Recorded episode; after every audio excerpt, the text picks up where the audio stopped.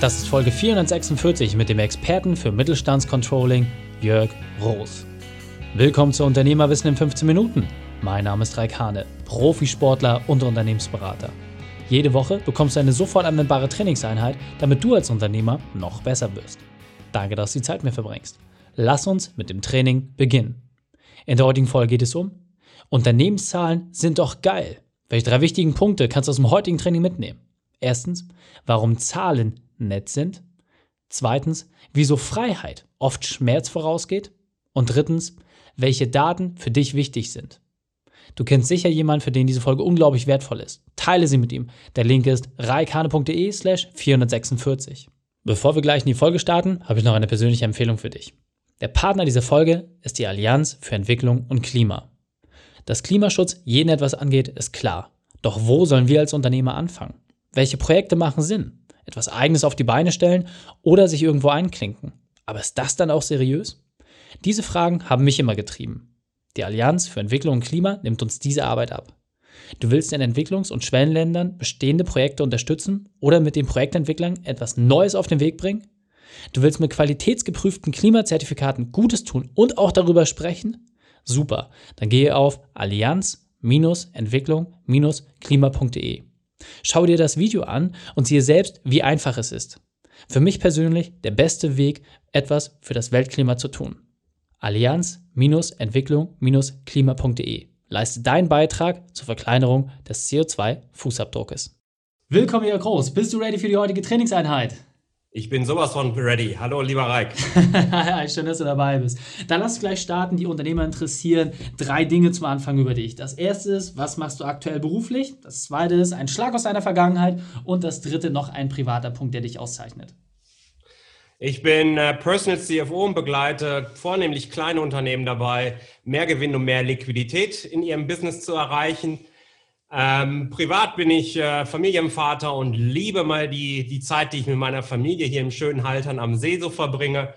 Und was war so in der Vergangenheit? Das, ja gut, ich habe halt mal, mal einen schweren Schlag hinter mir, wo ich gesundheitlich extrem angeschlagen, angeschlagen war. Und das war aus der heutigen Perspektive für mich der Wendepunkt in meinem Leben zu einer Zeit, die ich jetzt habe, die ich einfach nur genieße und einfach geil ist. Sehr, sehr cool. Gehen wir gleich noch ein bisschen drauf ein. Deine spezielle Expertise ist das ganze Thema Finanzen. Und zwar beschäftigst du dich ja mit den Sachen, die, sag ich mal, am wenigsten interessant sind für uns Unternehmer. Das klassische Controlling, was man sonst nur aus dem Konzern kennt. Hol uns da mal ein bisschen ab. Du hast ein Buch darüber geschrieben, du gibst jetzt Mittelständlern das Wissen aus dem Konzern. Wie setzt du das um? Wie kann ich mir das vorstellen? Ja, ich habe es ja von der Pika auf gelernt. Ich habe studiert, also ich habe erst eine Ausbildung gemacht zum Kaufmann, dann habe ich studiert, dann war ich äh, in Großkonzernen beschäftigt, richtig Weltkonzernen und dann eben auch im mittelständischen Unternehmen. Und dann kam halt dieser Schuss vorm Bug, den ich gerade schon ein bisschen angedeutet habe, und habe ich angefangen, neu nachzudenken. Und in der Phase kam dann halt auch so eine Phase, kam dann relativ dreimal war das eigentlich, dass Leute auf mich zukamen und sagen, Mensch, Zahlen, Finanzen, wie geht das und so weiter. Und habe da festgestellt, dass kleine Unternehmen wirklich überhaupt nichts an der Hand haben. Und wenn es einen gemeinsamen Nenner über 20 Jahre Berufserfahrung gab, war, dass ich immer irgendwann im Vorstandsbüro saß. Also ich saß wirklich Deutsche Bank Vorstandsbüro. Groß, Sie sind gar kein Controller. Ja, Sie sind schon ein guter Controller, aber eigentlich vom Typ her sind sie überhaupt gar kein Controller. Und ich konnte damals ohne Flachs nichts damit anfangen. Ich denke, soll das ein Lob werden, wenn es fertig ist oder nicht? ja, und aber was da eben rauskam, ist, dass es mir offensichtlich gelingt, Leuten, die eben keinen Zugang zum Thema Finanzen haben, das Thema so zu erläutern, dass sie wieder damit arbeiten können. Weil vielleicht kannst du mir aus deiner Erfahrung sagen, gibt es einen Unternehmer da draußen, der weiß, der nicht, der nicht weiß, dass Finanzen wichtig sind? Nein, gibt's nicht. Alle wissen es, aber trotzdem, die haben es halt, die meisten haben es nicht von der Pika auf gelernt. Warum auch? Die haben eine andere Sache, wofür diese brennen. Und ja, da helfe ich dann eben das Thema, was so im Kleingedruckten des Unternehmervertrags dazu kam, das eben auch noch reinzubringen. Und dann kann man mit Bauchgefühl und Zahlen steuern und dann wird es richtig gut. Sehr, sehr cool. Also ich kann auch mal sagen, ähm, wenn man ein Unternehmen startet, ja, wenn ein Gründer mich so fragen, kann ich sagen, 50% der Zeit wirst du Spaß haben mit dem Thema, worauf du richtig Bock hast. Die anderen 50% musst du dich mit Sachen beschäftigen, auf die du keinen Bock hast, ja, und Finanzamt und Zahlen gehören häufig einfach mit dazu. Sie müssen gemacht werden, sind auch Themen, die häufig schnell ausgelagert werden. Aber jedes Thema, was man auslagert, muss man vorher im Kern durchdrungen haben. Gehen wir auch gleich noch mal ein bisschen auf so ein paar Werkzeuge ein. Du hattest mhm. gerade schon gesagt, du hattest einen Wendepunkt in deinem Leben. Was mich immer interessiert, ist die berufliche Weltmeisterschaft, deine größte Herausforderung. Und vor allem, wie hast du diese überwunden? Ja, das war tatsächlich genau diese Phase eben. Also ich hatte einen Burnout, also ich habe gar, kein, gar keinen Stress darüber zu reden. Und ähm, nach dem Burnout habe ich dann nochmal einen Jobwechsel gemacht, eigentlich zu einem ja, Wunschkunden, wie ich das damals so dachte. Ich war also nebenberuflich zu dem Zeitpunkt schon selbstständig. Das ging aber in die Buchse. Du sagst nur jetzt mal weg. Und ich war dann also nach zwei Monaten an einem Punkt, wo ich gesagt habe, okay, jetzt hast du den Job hingeschmissen. Also ich habe den Job damals hingeschmissen. Was mache ich denn jetzt? Meine nebenberufliche Selbstständigkeit lief nicht, weil ich mich der größten Stärke entzogen habe, nämlich mich selbst. Jetzt habe ich aber gleichzeitig einen Kostenapparat hier laufen mit Familie und Haus und allem Piumpo, äh, ja, der nicht, der, der schon beachtlich ist. So, und jetzt von heute auf morgen dann eine Selbstständigkeit zu starten mit dem Druck, auch so viel Umsatz zu produzieren letzten Endes, dass man das alles vernünftig deichseln kann. Ich glaube, das war die größte Herausforderung, die auch nur eben gemeinsam mit meiner Familie so gut geklappt hat. Und ähm, das zu schaffen, also wirklich im ersten Jahr direkt das locker hinzubekommen, ja, das war eine echte Weltmeisterschaft. Glaube ich. Ähm, locker ist da vielleicht etwas das falsche Wort. Im Nachgang sagt man, es war locker, aber ich äh, kenne es selber auch. Und genau. meine persönliche Erfahrung ist, kein Unternehmer, der heutzutage erfolgreich ist, ist nicht durch diese schwarze Zeit gegangen, musste den Verzicht lernen, ja, wenn es irgendwie nur äh, Ketchup äh, und Nudeln gab, weil einfach man kürzer treten muss. Insofern äh, vielen Dank, dass du offen mit umgehst. Ja. Genau. Das Thema Finanzen, ja. Mich interessiert jetzt natürlich, wie schaffe ich es als Unternehmer, der so gar keine Lust darauf hat, mich trotzdem irgendwie der Sache anzunähern und vor allem, was sind denn so die Vorteile, die da rauskommen? Was ist da so da, deiner Erfahrung nach das beste Werkzeug, um den Einstieg zu haben? Also jetzt könnte ich unheimlich philosophische Dinge hier bringen, aber Fass die bringen kurz. uns als Praktiker alle nicht so wirklich weiter. Meistens ist es so, dass der Unternehmer, und bei dir hören ja jetzt hier auch gerade viele zu, die schon ein bisschen länger als Unternehmer dabei sind, dass da schon mal so ein kleiner Schmerzpunkt durchlebt worden ist, dass man merkt, okay, oh scheiße, da kam jetzt eine Steuernachzahlung, die höher war als erwartet, die dann vielleicht auch nochmal für Nudeln mit Ketchup gesorgt hat oder sowas, ja, irgendwie so. Und dann ähm, fängt man sich mit dem Thema an, zumindest mal gedanklich zu beschäftigen. Und was bringt es dir, wenn du das hast, ist vor allen Dingen eine Transparenz und eine echte Sicherheit. Aus dem Bauchgefühl, dass ja viele Unternehmer, eigentlich fast jeder Unternehmer daraus hat, das läuft gut, das geht gut, wird auf einmal Gewissheit. Du erkennst auf einmal, wo du einfach Geld verbrennst. Ganz einfach, weil du dir, keine Ahnung, eine Produktergebnisrechnung aufgebaut hast oder die jemand gesucht hast, der das mit dir gemeinsam macht. Und dann stellst du fest, dass ein Produkt, wo du vielleicht einigermaßen gut Umsatz mit machst, unterm Strich aber Geld wegwirfst oder Geld verbrennst eben mit. Und wenn du das also wegnimmst, dann hast du vielleicht ein bisschen weniger Umsatz, aber mehr, mehr auf dem Konto. Und schlussendlich geht es ja immer darum, dass das Geld, was du irgendwie einnimmst, auch auf deinem Konto irgendwie ankommt.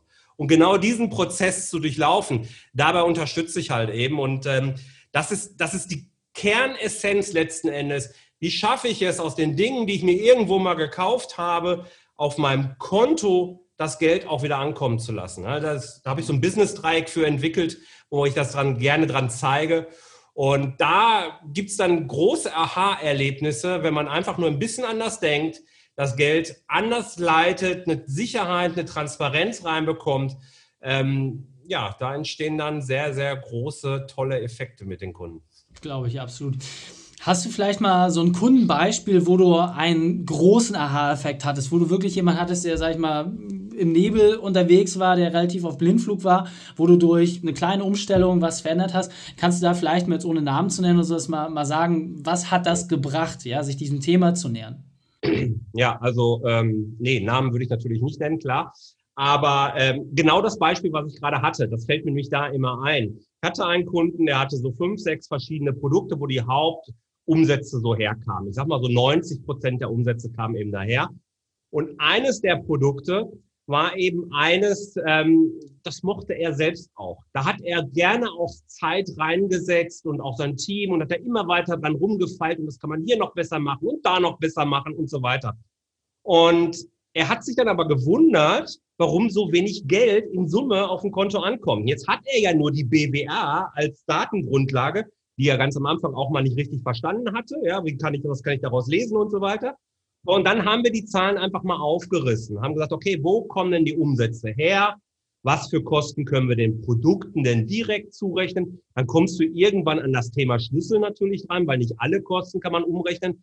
Aber da weiß auch der jeder Unternehmer eigentlich, ja, okay, die werden dadurch vornehmlich beeinflusst, die werden dadurch vornehmlich beeinflusst. Und dann haben wir mal einen großen Strich gemacht. Und dann hat er nämlich festgestellt, dass er genau den Betrag, den er mit allen anderen fünf Produkten einnimmt, in dem fast komplett verbrennt. Weil er nämlich einfach viel zu viele Ressourcen da reinpackt, viel zu viel Zeit da reingepackt hat, viel zu viele kleine Kleinigkeiten. Und was war die Konsequenz daraus? Nicht unbedingt, dass man das Produkt dann einstampfen musste, sondern wir haben da mit den Kunden geredet, oder er hat mit den Kunden auf meinen Hinweis hin geredet. Was an diesem Produkt brauchst du denn wirklich und was brauchst du eigentlich nicht? Und dann haben wir Features rausgenommen, haben damit Kosten gesenkt und das Produkt war deutlich profitabler, die Gesamtsituation war deutlich profitabler. Das ist ein so ein ganz praktisches Beispiel, wie ich es vor ein paar Monaten erlebt habe. Und äh, das hat dann auch für ihn einen Glaube an die Zahlen, an die Kraft, die hinter den eigenen Zahlen steckt, eben erzeugt. Der arbeitet heute eben aktiv damit, ohne dass er jetzt die ganze Zeit jeden Tag vor seinen Zahlen steckt. Das, davon redet ja kein Mensch, gerade bei kleinen Unternehmen nicht. Glaube ich, absolut. Kannst du vielleicht mal sagen, was sind so die drei wichtigsten Punkte, wenn ich jetzt mich mit dem Thema Zahlen beschäftigen will? Worauf muss ich achten? Was ist es, was ich als Unternehmer sicherstellen muss, damit meine Zahlen vernünftig laufen? Welche drei Punkte sind das? Ähm, eins ist so ein, so ein kleiner Teil eines Merksatzes, den ich gerne mitnehme. Wir kaufen Dinge, um Umsatz zu machen. Ja, der Satz geht noch weiter, aber das wird jetzt zu weit führen. Aber was steckt dahinter? Wenn du also irgendwelche Kaufentscheidungen triffst, darfst du dich jeweils fragen, reicht oder helfen sie wirklich, um Umsatz zu machen? Ein ganz wichtiger Punkt. Das zweite ist dann eben, Achte auf die Kosten, die daraus entstehen. Welche Fixkosten hast du? Wie flexibel bleibt dein Unternehmen? Es sind ganz häufig, dass ganz viele Abonnements da irgendwie laufen, gerade bei kleinen Unternehmen. Hier nochmal ein Web-Abo, da nochmal irgendeine Software und man nutzt das alles nicht. Und das alles addiert sich dann in Beträgen. Hatte ich gerade letzte Woche, ich habe gerade überlegt, genau, letzte Woche hatte ich das erst, ein Kunde hat mit mir dann so eine Übersicht gemacht und zigtausende im Jahr gefunden, die einfach nicht mehr genutzt werden. Ja, das kann ich also machen. Und dann ist es halt eben, führe einen Prozess ein, dass der Gewinn, den du hoffentlich mit deinem normalen Alltagsgeschäft erzeugst, dass der auch auf deinem Konto ankommt. Ich erlebe es immer wieder, dass Unternehmer mit einer Selbstverständlichkeit am selben Tag ihre Rechnung bezahlen, aber fast ein schlechtes Gewissen haben, ihre gute Leistung in Rechnung zu stellen. Und selbst wenn sie es das mal irgendwann geschafft haben, dann nochmal nachzusagen, hey, du hast nach vier Wochen noch gar nicht bezahlt, eigentlich ist sofort fällig. Äh, woran liegt denn das? Wir reden ja hier nicht davon, dass direkt russischmafia.de darauf schicken muss oder so, sondern einfach ein freundliches Gespräch mal suchen. Woran liegt es denn? Weil die, bei den meisten Fällen ist es dann so, ja, die Leute haben es einfach vergessen, ist im operativen Hektik einfach untergegangen. Und dass du da eben einen konsequenten Prozess hast, der von der Rechnungsstellung bis zur Sicherung und Überprüfung des Zahlungseingangs eben sorgt, dann ist schon viel, viel, viel gewonnen, um am Ende eine Liquiditätsreserve aufzubauen, die du einfach brauchst, um so elendige Krisen wie jetzt diese Corona-Krise, in ja, der wir das jetzt hier aufnehmen, auch locker durchlaufen zu können. Sehr, sehr cool, Jörg. Vielen, vielen Dank. Wir sind schon auf der Zielgeraden, deswegen lass uns das Interview mit deinem Spezialtipp beenden. Wie können wir am besten Kontakt zu dir aufnehmen? Du hast ja auch ein Buch. Erzähl uns noch mal kurz, wie haben wir es am leichtesten, um von dir auch äh, speziell beraten zu werden? Also das Einfachste ist wirklich meine Webseite jörg-roos.com. Da findest du auch sehr schnell, sehr oben in der, in der Navigation den äh, Buchlink, wenn du das möchtest. Ähm, ansonsten eben mein Podcast. Ich habe ja auch eben einen Podcast äh, auf Gewinn programmiert. Heißt der halt eben, ähm, da kann man auch mal reinhören. Ja, oder ansonsten bin ich auf LinkedIn auch vertreten. Einfach Jörg Groß eingeben, Personal CFO, da gibt es nur einen in Deutschland. Sehr, sehr cool. Jörg, vielen, vielen Dank, dass du deine Zeit und deine Erfahrung mit uns geteilt hast. Ich freue mich aufs nächste Gespräch mit dir. Sehr, sehr gerne. Vielen Dank für die Einladung, lieber Reik. Die Shownotes dieser Folge findest du unter reikane.de slash 446. Alle Links und Inhalte habe ich dort zum Nachlesen noch einmal aufbereitet. Dir hat die Folge gefallen? Du konntest sofort etwas umsetzen? Dann sei ein Held für jemanden und teile diese Folge. Erst den Podcast abonnieren unter reikane.de slash podcast oder folge mir auf Social Media unter reikhane. Danke, dass du die Zeit mit uns verbracht hast. Das Training ist jetzt vorbei. Jetzt liegt es an dir. Und damit viel Spaß bei der Umsetzung.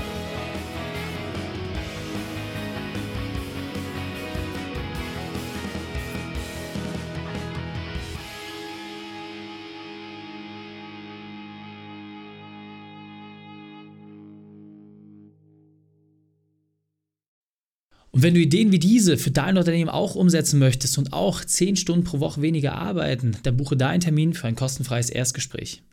Dann sprechen wir gemeinsam und schauen, mit welcher Methode wir dich am schnellsten voranbekommen. Geh einfach auf reikane.de slash Austausch und buche dein kostenloses Erstgespräch. Einfach eintragen und dann sprechen wir schon bald persönlich miteinander.